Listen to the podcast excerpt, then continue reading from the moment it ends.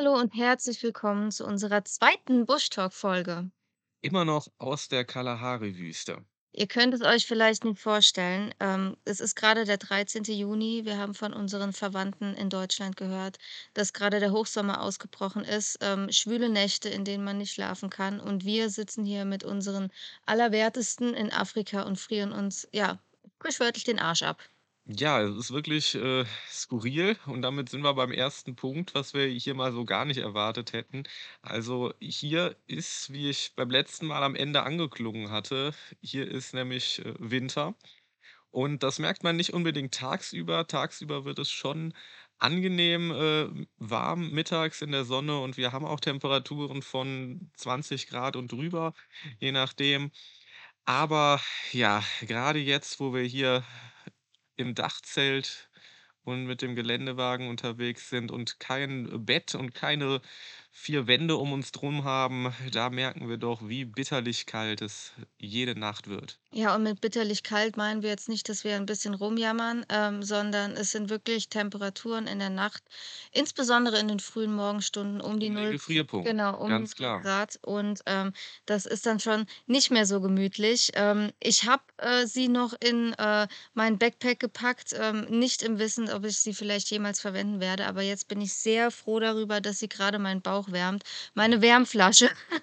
Die Und Wärmi auch jetzt grade schon im Einsatz, Ja. die hilft da doch sehr. Ist Gold wert. Ich Also fahre seit letzter Nacht auch die Technik, dass ich, äh, noch mal einen Pullover mit Kapuze zusätzlich anhabe im Schlafsack. Also, man muss schon wirklich, wirklich gucken, dass man sich warm hält und nicht durchfriert, weil ein Phänomen ist auch absolut, dass es im Laufe des Tages warm wird und sich diese Wärme auch durchaus länger hält. Also, die Abende so 19, 20, 21:00, da ist es oft noch ganz angenehm Wobei wir jetzt auch mild. schon frieren. Jetzt grade waren auch echt 2 heftige, kühlere Tage, wo es auch echt keine 20 Grad wurde.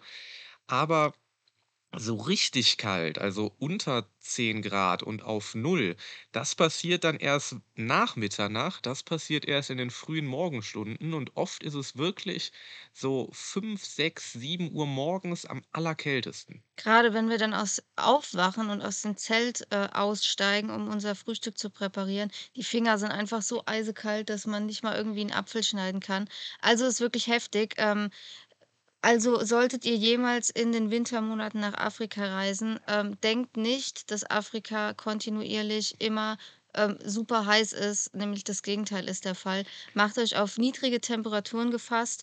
Äh, das ist zum Beispiel eine Sache, die wir überhaupt nicht vorher so extrem erwartet hätten. Genau, also natürlich ist es völlig davon abhängig, wann man hier hinfährt und was man macht. Jetzt, äh, kann man nicht von Afrika wieder reden, aber es ist grade einfach völlig, ja, surreal, völlig skurril. Und wir hören von unseren Verwandten in Deutschland, was da wirklich schon wieder für unangenehme Temperaturen sind hier, In ähm, der anderen Extreme. im im anderen Extrem, ja, weil sie, äh, sich nicht bewegen wollen und die Häuser schon wieder knallwarm aufgewärmt sind.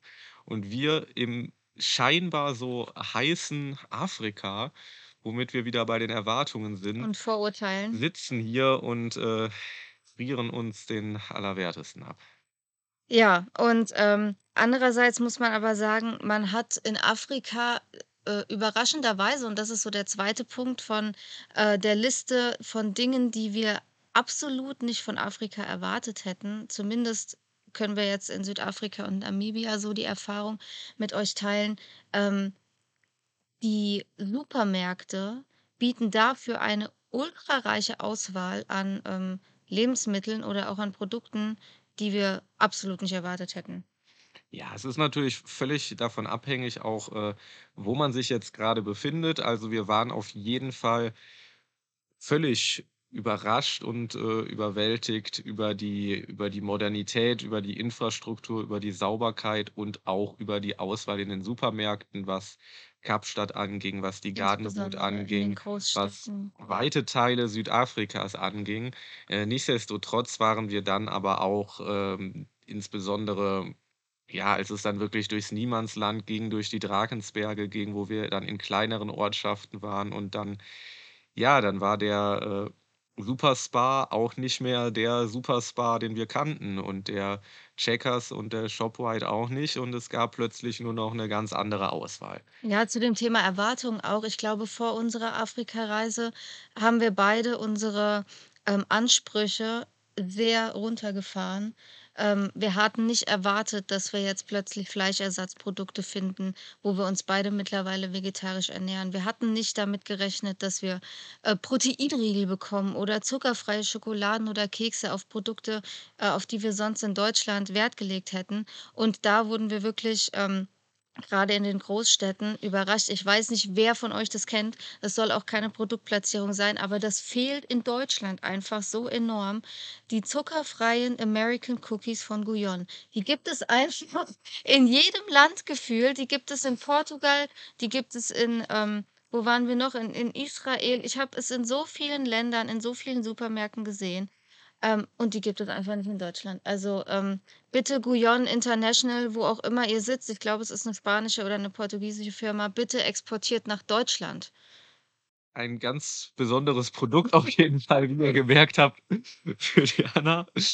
Äh, ich kann's nur nachvollziehen, also zuckerfreie Cookies, äh, die suchen wir und finden wir auch des Öfteren hier.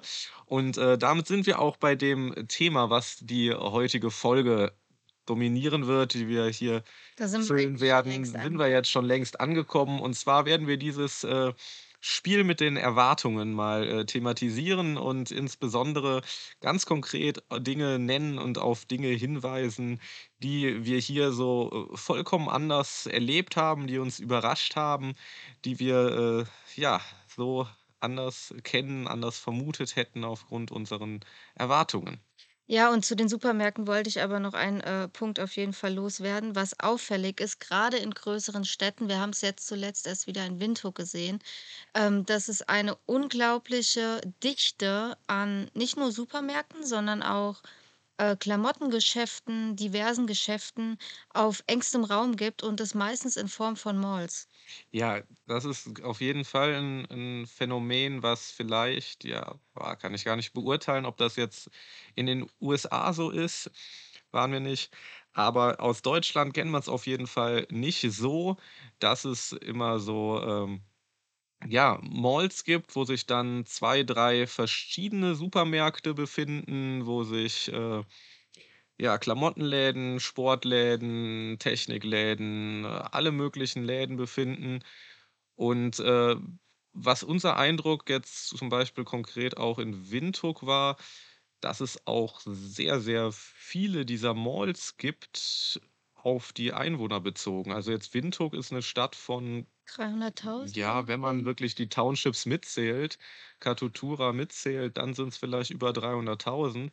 Aber da gibt's halt echt, äh, ja, 3, 4, 5 solcher Malls, solcher, ja, Einkaufszentren gibt's vielleicht dann doch in Deutschland ab und zu. Ja, aber das sind eher so Industriegebiete, wo es dann einen Parkplatz gibt mit mehreren vielleicht 'nem Rewe und 'nem Absolut, Aldi, außerhalb, vielleicht nicht 'nem mitten in der DM. City, Genau. richtig. Und in Windhoek beispielsweise ist es auch ganz extrem aufgefallen, dass es sonst auch gar keine freistehenden Supermärkte Keine gibt. Fußgängerzonen mit, äh, Shopping oder Ja, aber Supermärkten auch oder Innenstadt, wie man das so aus Deutschland kennt, aber ja. nicht mal einen wir haben einen einzelnen Supermarkt, der außerhalb von 'ner Mall lag, gesehen.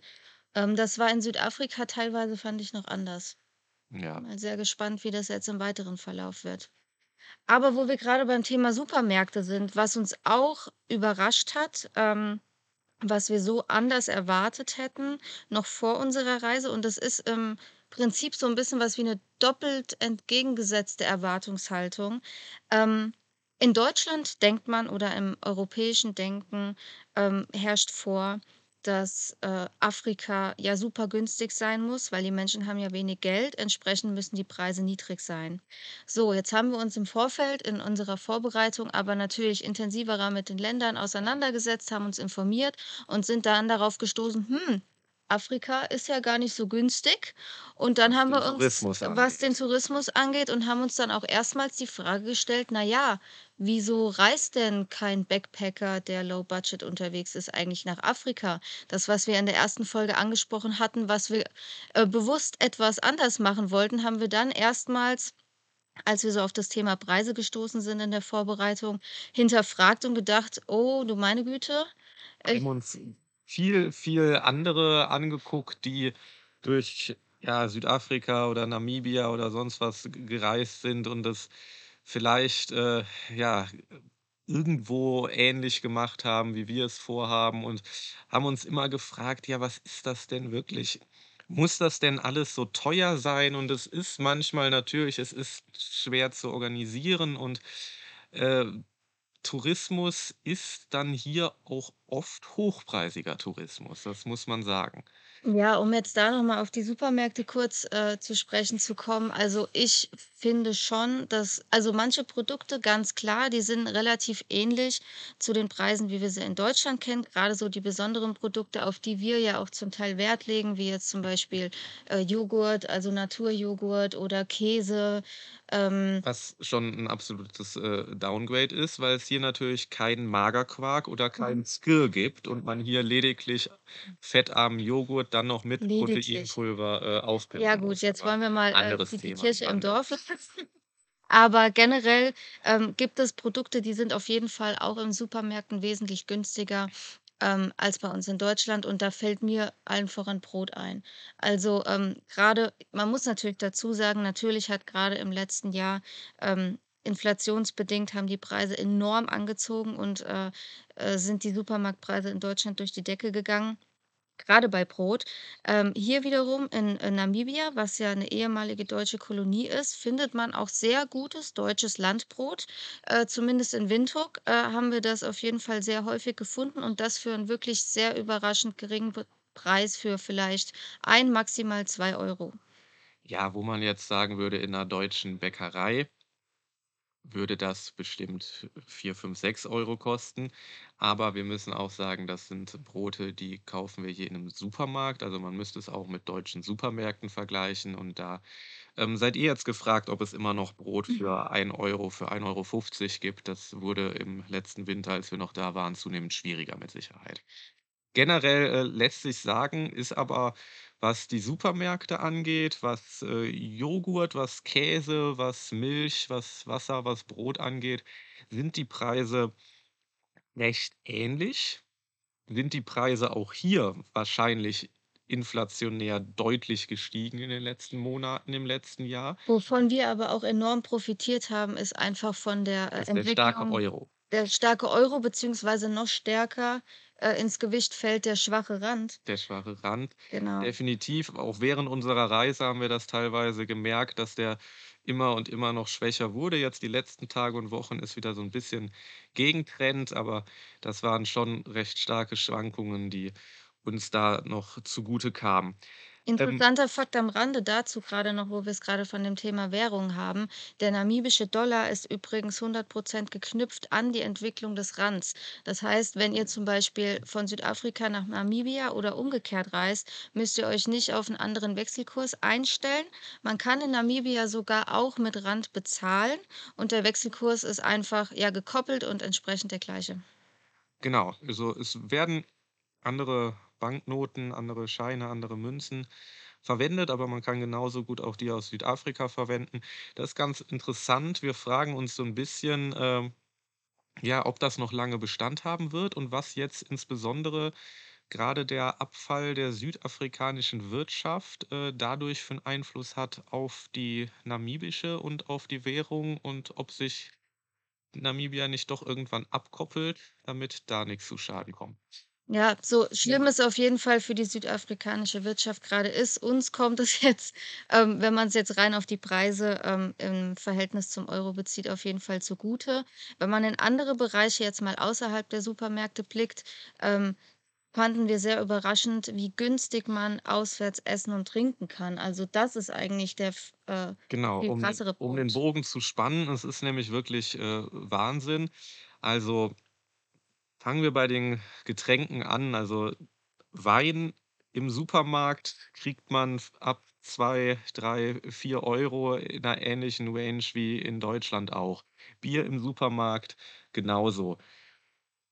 Fängt bei, äh, 80, 90 Cent an für den 1/2 Liter und, äh, Gibt's allerdings nicht so hochpreisig wie Wein, fällt mir grade auf. Am Rande. Bierpreise sind da Ja, aber das ist in Deutschland auch so. Klar, es gibt warum gibt's eigentlich kein feines Bier, was Craft-Bier, ja. 10 € den Liter wir halt stimmt, nicht. das ist nicht so unser. Gut, worauf ich hinaus will, ist aber, dass, ähm ja, was kostet denn mittlerweile 'n Bier im Biergarten? Da bist du ganz schnell, ähm, bei 3, Bier? 4, 5 €, je Ja. nachdem, ob's direkt der 1/2 Liter ist, ne? Also, ich glaube mittlerweile der 1/2 Liter, ne, unter 5 € in Deutschland ist schwer zu finden. Was zahle ich für den 1/2 Liter, wenn ich mich in 'ne Bar setze in Südafrika 1,50. oder hier in Namibia? 30 €, 1,50 € frisch gezapft, dann, äh, 1 € äh, 50 für 'n bisschen weniger als den 1/2 Liter aus der Dose. Ja, ähnlich verhält sich's auch beim Essen. Also, ich habe jetzt neulich erst mit meiner Mama telefoniert, die gesagt hat, ähm, Essen in Deutschland ist unfassbar teuer geworden. Man bekommt keinen Salat mehr unter 12 €. Ähm, wir zerbrechen uns teilweise den Kopf, wenn, äh, 'ne Hauptmahlzeit, was dann, ja, 'n 'n guter Salat ist, ähm, 'N oder Burger ist. Veggie-Burger mit Salat, ungefähr in diese Richtung. Ähm, dann, äh, machen wir uns schon Gedanken darüber, wenn der mal 7 statt 6 € kostet. Genau, weil's, äh, irgendwie so 'n Phänomen ist, ähm, man hat so grob 100 %, das sind 5 € und man Aktuell. denkt dann so 120 ist okay, aber irgendwie ist dann im Kopf so 'n großer Unterschied, finde ich, zwischen 120, 140, 160, dann ist es plötzlich schon sauteuer, obwohl es nur 'n Unterschied von 6, 7, 8 ja. Auf jeden Fall ist es unfassbar günstig essen zu gehen, äh, äh, trinken zu gehen und, äh, diese Riesendifferenz, die man in Deutschland hat, die ja auch noch mehr gestiegen ist, die, Zwischen äh Einzelhandel und Essen gehen, zwischen. Einzelhandel und Essen gehen, dieses sich mal, äh, gönnen und essen zu gehen, was immer weniger stattfinden kann, augenscheinlich.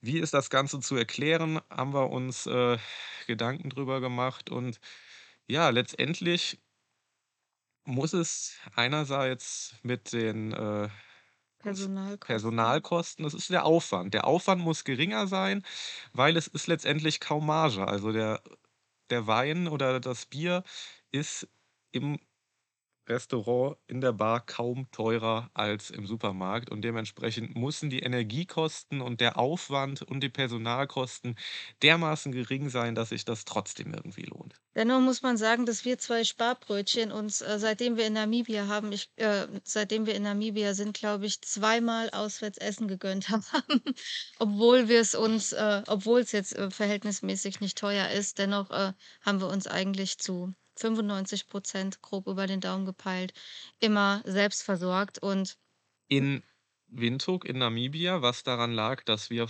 vor Ort geblieben sind und vor Ort gelebt haben. Das war in Südafrika die Monate davor auf Reisen komplett anders. Da haben wir das schon immer mal abgewechselt, aber da haben wir das durchaus ausgenutzt. in Kapstadt gab's natürlich auch 'ne viel größere Auswahl an vegetarischen und veganen, sehr, sehr leckeren, ähm, äh, ja, Varianten, die wir jetzt so in Windhoek nicht hatten. Genau, mittlerweile sagen wir uns und sch schauen wir auch vorher und, äh, gehen trotzdem also, grade essen Sehr nur, wenn bewusst. es wirklich was Gutes, Besonderes ist und sich lohnt und, äh Lass uns noch mal kurz über die Preise auch für Ausflüge und für in Anführungszeichen Touristenattraktionen, ähm, sprechen. Da finde ich nämlich, ähm, ist auch gar nicht also, zumindest bei dem, was wir bis jetzt gemacht haben, ist es nicht so teuer wie erwartet.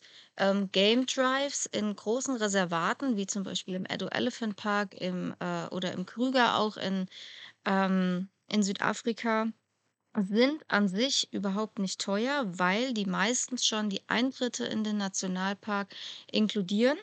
Ähm, das bedeutet, man kommt sehr gut für 'n Halbtagesausflug mit 'nem, ich sage mal, 3 Stunden Game Drive in den größeren Reservaten Südafrikas mit zwischen 30 und 40 €, ähm, weg, was Pro Person? pro Person natürlich, genau, inklusive Eintritt, der meistens aber auch schon so zwischen 15 und 20 € liegt. Ja, also 15 bis 20 Euro, genau, lässt sich äh, lässt sich auf jeden Fall festhalten, die Summe. Unser Spartipp ist natürlich auf jeden Fall, das haben wir auch des Öfteren gemacht, ist, äh, die Selbstfahrer-Safari, also mit dem eigenen Mietwagen, den man meistens, äh, eh hat, da selber durchzufahren und dann nämlich auch wirklich nur den Eintritt zu bezahlen. Das sind in dem Fall dann, ja, 15 plus minus, sage ich mal so grob, kommt drauf an, In. Namibia sind die Preise in etwa ähnlich. Das hatten wir ja schon mal im Vorhinein auch, ähm, nachgeschaut, äh, wobei wir ja jetzt hier im Etosha zum Beispiel noch nicht waren. Das steht noch auf unserer Liste, deswegen können wir darüber aktuell noch keine Erfahrung teilen. Genau, und hier muss man natürlich sagen, äh, schon mal grundsätzlich sind wir allerdings nicht mehr mit 'nem Kleinwagen unterwegs. Hier braucht's 'n bisschen mehr Genau. und haben dementsprechend 'n ganz anderen, äh, Grundsatz, was schon so an täglichen Ausgaben weg ist, ne? Also, Mietwagen in Südafrika kommt man mit, äh, was waren's? 27, 28 Euro am Mit Tag mit Vollkaskoversicherung. Vollkasko und allem drum und dran, Top-Angebot. Ähm, ich nenne jetzt nicht von wo, aber das Ganze ist natürlich Kooperation. ne, ist, äh, natürlich mit 'nem Geländewagen und mit 'nem Dachzelt und hier jetzt nicht zu halten. Das ist, äh, leider sehr viel hochpreisiger und da ist man dann, äh, ja, bei ganz anderen Summen.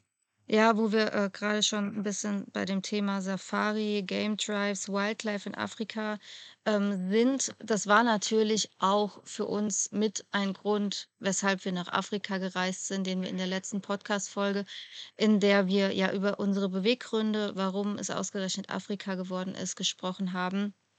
Ähm, ist ja auch so 'ne Erwartungshaltung vorher in, ähm äh, ja, in Deutschland, sage ich jetzt mal, nicht nur in Deutschland, eigentlich auf der ganzen Welt, dass wenn man in Afrika ist, über die Straße fährt, ähm, plötzlich dann 'n Zebra kreuzt und ein äh, 1 Kilometer weiter kommt dann 'ne Giraffe und 'n Elefant, äh, begrüßt einen morgens. Äh, ist das wirklich, äh, die Realität? Genau, und wo du das, äh, Thema grade schon anreißt, also, dass es bis jetzt nämlich noch gar nicht aus uns rausgebrochen ist, äh, wir müssen unbedingt jetzt mal grade auf das zu sprechen Was gekommen, wir was da gestern erlebt was da eigentlich, äh, passiert ist. Ja, äh, wir haben hier ein Lion-Tracking mitgemacht in dem, äh in ja, in dem Resort, wo wir hier grade campen. Ähm, keine Angst direkt, also, die Löwen sind nicht nur einige Kilometer entfernt, sondern es ist schon auch noch mal 'n anderer Bereich des, äh, Reservoirs, was auch abgetrennt ist. Also, die Löwen haben nicht die Möglichkeit, hier ans Zelt zu kommen, wie die Antilopen, Gnus, Zebras. Füchse? Ich warte immer noch auf die Giraffe, die mir versprochen wurde, aber die ist auch noch nicht Zelt Henrik hatte vorgestern Abend, äh, oder Nacht besser gesagt ich weiß nicht, ob's 'n Ja. Albtraum war oder 'n Wachtraum. Auf jeden Fall ist er morgens aufgewacht und war der festen Überzeugung, dass 'ne Giraffe an die Zeltwand geklopft hat. Ich Immer mal wieder so geschnappt und geklopft und es können auch Vögel gewesen sein, aber vielleicht war's auch 'ne Giraffe. Ja, aber weiter zu den Kalahari-Löwen. Richtig. Also, wir haben ein, äh, Lion-Tracking gemacht hier, also, 'n geführter Game Drive, wo dann nach diesen, äh, berühmten Kalahari-Löwen gefahndet wird, die hier auch, ähm leider nicht mehr in der großen Anzahl vorhanden sind, wie wir dann auch währenddessen erfahren haben. Ja, es ging, äh, frühmorgens los. Äh, Neil, unser Guide, hat uns hier Nelson abgeholt. hieß er. Nelson? Sorry.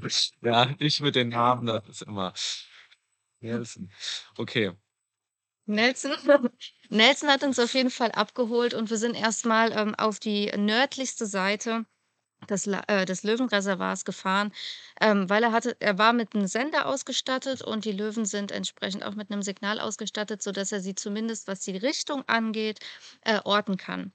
Ähm, bereits als wir den Eingang passiert haben, hat, äh, Nelson uns erzählt, dass es mittlerweile nur noch 5 der Kalahari-Löwen im gesamten Reservoir gibt, davon 1 Männchen und 4 Weibchen. 1 Weibchen davon, äh, kann das Männchen nicht ausstehen, alle 3 anderen stehen wohl auf ihn, so wie ich das verstanden Ja, habe. mangels Alternativen Ja, halt, ne? Aber es ähm war auf jeden Fall, äh, ja, bis vor Kurzem, kann man fast sagen, noch ganz anders, wie uns dann ein also, es waren noch 2 andere mit dabei und, ähm, ein älterer Herr war wohl schon, äh, sehr erfahren und hat das Ganze schon das ein oder andere Mal mitgemacht in den letzten Jahren, hat uns auf jeden Fall berichtet, dass noch, äh, 2018 hier 'ne ganz andere Population, Von also 27 von Löwen. von, ja, 27 oder 24, ich Ja. weiß es nicht mehr genau. Auf jeden Fall, äh, wirklich noch auch 2 verschiedene Herden, äh, eine im Der Norden und eine genau. im Süden und rivalisierend. Und das Ganze hat sich dann wohl so entwickelt, dass die sich bekriegt haben, dass sie sich bekämpft haben, dass es dann vor 2 Jahren aber trotzdem immer noch 14 waren und dann, äh 2000 äh, 21 eine extreme Dürre eingesetzt hat, die dazu geführt hat, dass, ähm, ja, weitere Löwen, ja, einfach verhungert, verdurstet sind, ähm, so verzweifelt waren, dass sie sogar Giraffen angegriffen haben. Die Giraffen haben dann einer Löwin, ähm, sogar den Kiefer gebrochen durch 'n Genau, Ritt. also eine, die jetzt auch noch da ist. Normalerweise greifen Löwen keine Giraffen an und das zeugt auf jeden Fall davon, dass die Löwen in 'ner sehr verzweifelten, ähm, Situation waren. Es war wohl schlichtweg, ja, nicht genug Nahrung nicht genug Wasser, also einfach die Umstände, äh, nicht entsprechend. Es war diese sehr, sehr lange Dürre. Es war wohl dann auch noch 'n von 'nem heftigen Feuer hatte der auch noch gesprochen, Mhm. was einiges zerstört hatte. Und, ähm, ja, so ist der Bestand mittlerweile leider sehr, sehr reduziert hier. Was für uns, ähm, so blöd es vielleicht klingen mag, äh, in der bestimmten Situation, die wir gestern erlebt hatten, erst mal recht glücklich war, weil wir sind, Jetzt kommen ja, wir nämlich ja, zum Abenteuer, ähm, Nonplusultra. Ähm, wir waren mit Nelson Offroad unterwegs, weil er hatte die Löwen eben nicht auf, äh, ja, 'ner ausgefahrenen Straße mehr oder weniger oder Pfad besser gesagt, ähm, gefunden, sondern wir mussten wirklich über Dünen, ähm, über Stock und Stein, äh, mal Ja, der vorkämpfen. Nelson war auf jeden Fall ziemlich draufgängerisch unterwegs, hat da einen Busch nach dem anderen plattgemacht und, äh, ist die Dünen rauf und runter und, äh, Plötzlich plötzlich um eine Kurve und runter und ja, dann ging's nicht mehr hoch. Und Dann dann hingen wir fest. dann hingen wir da und er hat alles versucht, die Schaufel rausgeholt und den Wagenheber und gestützt und Bevor er die Schaufel rausgeholt hat, hat er aber noch einmal den Sender rausgeholt und uns, ähm, die beruhigende Nachricht gegeben, dass die Löwen eigentlich maximal in einem Kilometer Ja, die können Umkreis nicht die können nicht weit sein. Also, da hinten hinter der Düne, da sind die wohl. Ja, erst wollte Nelson uns auch aus gar nicht aus dem Wagen rauslassen. Wir haben natürlich gesagt: „Na ja, wir sind, äh, alle zu 4. 'n bisschen Gewicht, wir sollten vielleicht besser aussteigen.“ Äh, das war ihm erstmals nicht so geheuer, ähm, und bat uns dann, ähm, ja, Aussicht zu halten, dass auch wirklich kein Löwe ankommt. Und, äh, aus 5 Minuten adrenalingeladenem Warten wurde dann, glaube ich ich habe nicht auf die Uhr geguckt, aber bestimmt 'ne Stunde. Ja, also, er hat erst, äh, immer weiter versucht in mit ja, mit Schaufeln, mit Wagenheber, mit allem Möglichen und immer wieder neu angefahren und angefahren, weil er sagt ja, es passiert schon öfters, alle paar Monate mal, dass er sich festfährt, aber meistens, äh, Kommt man dann raus. schafft er's dann doch noch selber, sich zu befreien. Aber diesmal war die Situation so vertrackt Ja, und ihr müsst euch vorstellen, wir standen einfach 'ne Stunde mitten in der Kalahari-Wüste, währenddessen Nelson die Schweißperlen auf der Stirn hatte, nicht weiter wusste, verzweifelt versucht hat, ähm, über 'n Funksender jemanden zu erreichen. Genau, es hat auch Dank einfach als als er sich dann entschieden hat: „Hey, wir brauchen Hilfe, es muss jemand kommen“, hat auch einfach lange keiner reagiert, keiner geantwortet. Es hat schon 'n Moment gedauert, bis dann Wir standen einfach, haben die ganze Zeit in den Horizont gestarrt, in die Büsche. Es waren natürlich auch Dünen. Es hätte einfach jeden Moment, äh, ein Löwe auftauchen können. Und dieser Gedanke, der war wirklich der war krass Ja, irgendwie. also, in 'nem Gebiet zu stehen, wo wir jetzt wissen: „Hey, wir waren den Löwen auf der Spur, die sind nicht weit von hier, die können hier frei rumspazieren und wir stehen jetzt hier“, Ja. ne? Klar, letztendlich? Glücklicherweise hat uns dann 'n anderer Geländewagen rausgezogen. Auch das hat 'n Moment gedauert, aber 3, 4 Anläufe hat's gebraucht, Genau. ne? Wir haben noch rumgespaßt, ob der sich nicht auch noch festfahren könnte, aber es hat dann doch geklappt und es hat wirklich über 'ne Stunde gedauert, bis es dann weiterging. Wir waren jetzt zum Glück alle nicht unter Zeitdruck. Die Tour wurde etwas ausgeweitet und wir sind dann trotzdem noch den Löwen nach was und keine Stunde gedauert hat, sondern maximal, also wirklich maximal 5 Minuten, ähm, über Stock und Stein weiter und die Löwen lagen da. genau, also, boah, ich würde noch nicht mal sagen 'n Kilometer, vielleicht, äh, 600, 700 Meter. Wirklich, äh, 1, 2 Dünen weiter oben lagen sie in der Sonne, aber wirklich völlig Faul. völlig faul am Pennen. Die waren gar nicht daran interessiert und ich glaube, der Nelson wusste das auch, dass normalerweise die liegen da und die bewegen sich dann auch nicht mehr ab 'ner bestimmten Uhrzeit. Also, die sind wirklich, ähm, ja wie war das? Frühmorgens und abends, ne? Aber zwischen weiß ich nicht, zwischen 10 und 6 tagsüber, da bewegen sich die Löwen eigentlich nicht. Was wir damit sagen wollen, ist, dass es einfach nur noch 5 Kalahari-Löwen in diesem Gebiet gibt und ohne Gewehr jetzt 100% aber ich meine ziemlich sicher, dass es wirklich die letzten 5 verbleibenden Kalahari-Löwen sind. In Südafrika, also auf der südafrikanischen Seite der Kalahari-Wüste gibt es, ähm, soweit ich weiß, keine mehr. Ich bin mir nicht ganz sicher, wie es in Botswana in dem Teil der Kalahari-Wüste ist, aber, ähm Wir forschen da noch mal genau nach. Ja. Im Vorhinein hatten wir eigentlich die Info, dass hier die einzige In Möglichkeit Namibia, besteht. genau. So und dem alleine das Beispiel zeigt, dass, ähm, die Erwartungshaltung, die wir eingangs erwähnt hatten, dass in Afrika überall Wildtiere la Löwen, Elefanten und Giraffen rumlaufen, leider, ausdrücklich leider nicht mehr die nicht mehr der Realität entspricht. Wir haben wirklich, äh, ja, nicht nur in Südafrika in verschiedenen Parks, sondern hier jetzt auch wieder schon ganz, ganz oft die Erfahrung gemacht, dass es vor 3 Jahren, vor 5 Jahren, vor 10 Jahren hier noch ganz anders aussah, noch ganz andere Populationsgrößen waren wirklich, die die waren noch dreistellig, die waren noch vierstellig und dann vor 3 Jahren ging's runter und jetzt müssen wir ganz, ganz oft wirklich lange suchen, um überhaupt irgendwas zu sehen hier. Ja, das ist, ähm, ein Grund dafür natürlich der Klimawandel. Es, ähm, herrschen Dürren, es herrschen an anderen Stellen mit Sicherheit auch Überflutungen, also einfach die Wetterextreme,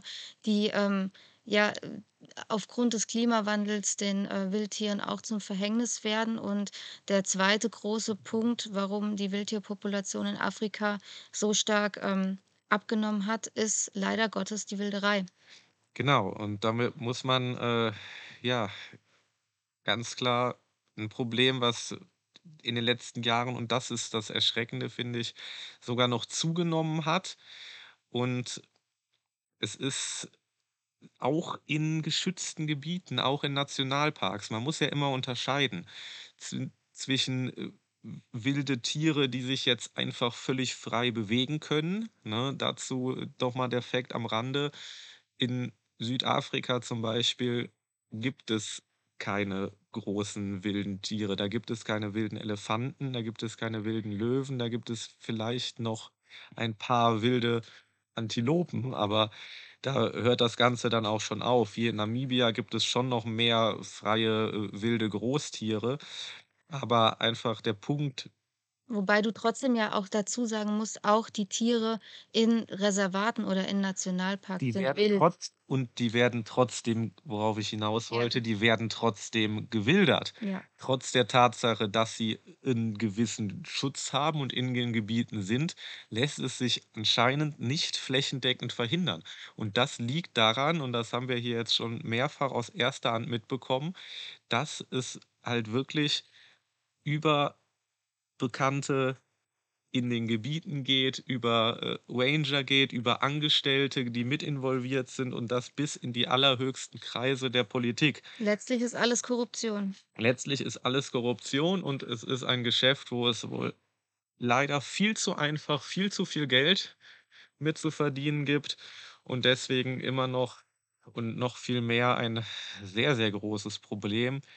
Zusätzlich zu dem wirklich nicht zu unterschätzenden, äh, zunehmenden Problem des Klimawandels, das wir hier auch noch mal ganz, ganz anders spüren. Ja, insbesondere sind, äh, von dem Thema Wilderei die Nashörner betroffen und da, ähm, Das haben wir natürl haben wir auch im Shlushluwi-Nationalpark in KwaZulu-Natal in Südafrika mit eigenen Augen erschreckend, ähm, feststellen können und auch von unserem Guide. Weißt du noch, wie unser Guide im Shlushluwi hieß? Zum Thema Namen? Uff. Ich weiß es noch, ich kann's nur nicht richtig aussprechen, weil in der Sprache der Zulu immer so 'n Klacklaut vor Namen gesetzt wird. Auf jeden Fall hat er sich als ich versuche es mal, Ella vorgestellt. Ähm, Sehr er hatte uns auf jeden Fall erzählt, ähm, dass 2022, also alleine im letzten Jahr nagelt mich nicht auf die exakte Zahl fest, aber ich habe 121 gewilderte Nashörner im Kopf.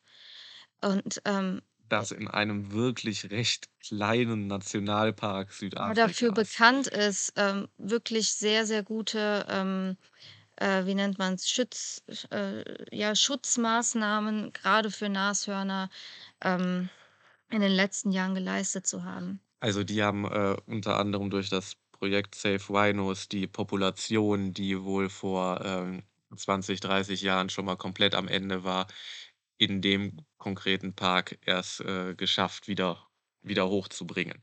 Ja, du sagtest eben, dass es, ähm, überraschend ist. Ich weiß nicht, ob du überraschend gesagt hast, aber auf jeden Fall erschreckend, dass es in den letzten Jahren mit der Wilderei noch, ähm, sich verschlimmert hat. Es ist eigentlich logisch, weil durch Corona ist der Tourismus natürlich hier gerade im südlichen Afrika, gerade in Südafrika, wo die Varianten, ähm, ja auch en zum Teil entstanden sind, ähm, was dazu geführt hat, äh, dass eben der Tourismus eingebrochen ist, weniger Betrieb in den Reservaten war, weniger Geld für die Gesellschaft, Absolut. ähm, 'n Einkommensstrom, der quasi auf null gefallen ist und, ähm Dann kamen auch mit Sicherheit einige auf, äh, Gedanken, wenn da nicht mehr so viel los ist und dann, äh ich weiß auch gar nicht, inwieweit die die Infrastruktur, auch die Ranger und die Sicherheit, äh, inwieweit das dann nicht auch mit runtergefahren wurde oder ob es nur das Offensichtliche war, dass einfach gar keine Touren mehr stattfinden und viel, viel weniger Betrieb war. Aber auf jeden Fall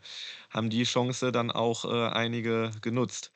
Es ist auf jeden Fall ein sehr, sehr komplexes Thema. Also, alleine über Wilderei ka ja, kann man Stunden sprechen, Stunden, ähm, diskutieren und nach Gründen suchen. Es ist schrecklich, es ist sehr schade, grade wenn man so den Gedanken hat es sind jetzt hier zum Beispiel konkret auf die Löwen bezogen es gibt einfach nur noch 5 Kalahari-Löwen, die können innerhalb von einem Jahr genauso gut sterben und dann gibt es die einfach nicht mehr. Also, das ist wirklich, wirklich schockierend und, äh, so viel zu dem Thema Erwartungshaltung in Afrika und, ähm, ja, in Bezug auf die Wildtiere. Ähm, dennoch haben wir wunderbare und viele Tiere schon zu Gesicht bekommen, äh, wofür wir Und absolut, äh, umso intensive dankbarer sind. intensive Erlebnisse gemacht. Genau, es ist ja auch, äh, ganz, ganz oft dann grade das äh, das Rare, das Besondere, was einen dann umso einprägsamer da ja, äh, Bilder liefert, Erkenntnisse liefert, als, äh, wenn man's jetzt alle 3 Meter präsentiert bekommt und schon zehntausendmal gesehen hat. Also, insbesondere, wenn man sich dann mal auf die äh, auf die Fahrt macht und der 1. der 1. Elefant, der 2., der 3., da ist es immer am Anfang sehr, sehr besonders und sehr, sehr einprägsam. Und dann, wenn man aber 'n paar Touren gemacht hat und schon einiges gesehen hat, dann braucht es oft 'n 'n bisschen was anderes schon wieder oder 'n bisschen mehr oder genau Was ja auch dieses, so äh verrückt ist. was absolut absolut verrückt ist. Aber genau dieses dieses Austarieren, dieses Spiel mit den Erwartungen, das ist eben, äh, ja, ganz, ganz ganz, ganz spannendes Thema. Genau, auf jeden Fall trudeln auf unserem Blog auch so allmählich die ersten Beiträge, äh, über Südafrika ein. Wir verlinken euch mal die Beiträge, die wir schon über Südafrika online gestellt haben, ähm, in den Shownotes auf jeden Fall, falls ihr 'n bisschen mehr Informationen haben wollt und vielleicht in den nächsten Monaten eine Südafrika-Reise plant. Genau, also, da gibt's auf jeden Fall auch, wie wir das schon erwähnt hatten, jenseits der, äh, Garden-Route dann, äh, 'ne Menge Viel Abenteuer. coolere Abenteuer. Viel viel coolere Abenteuer.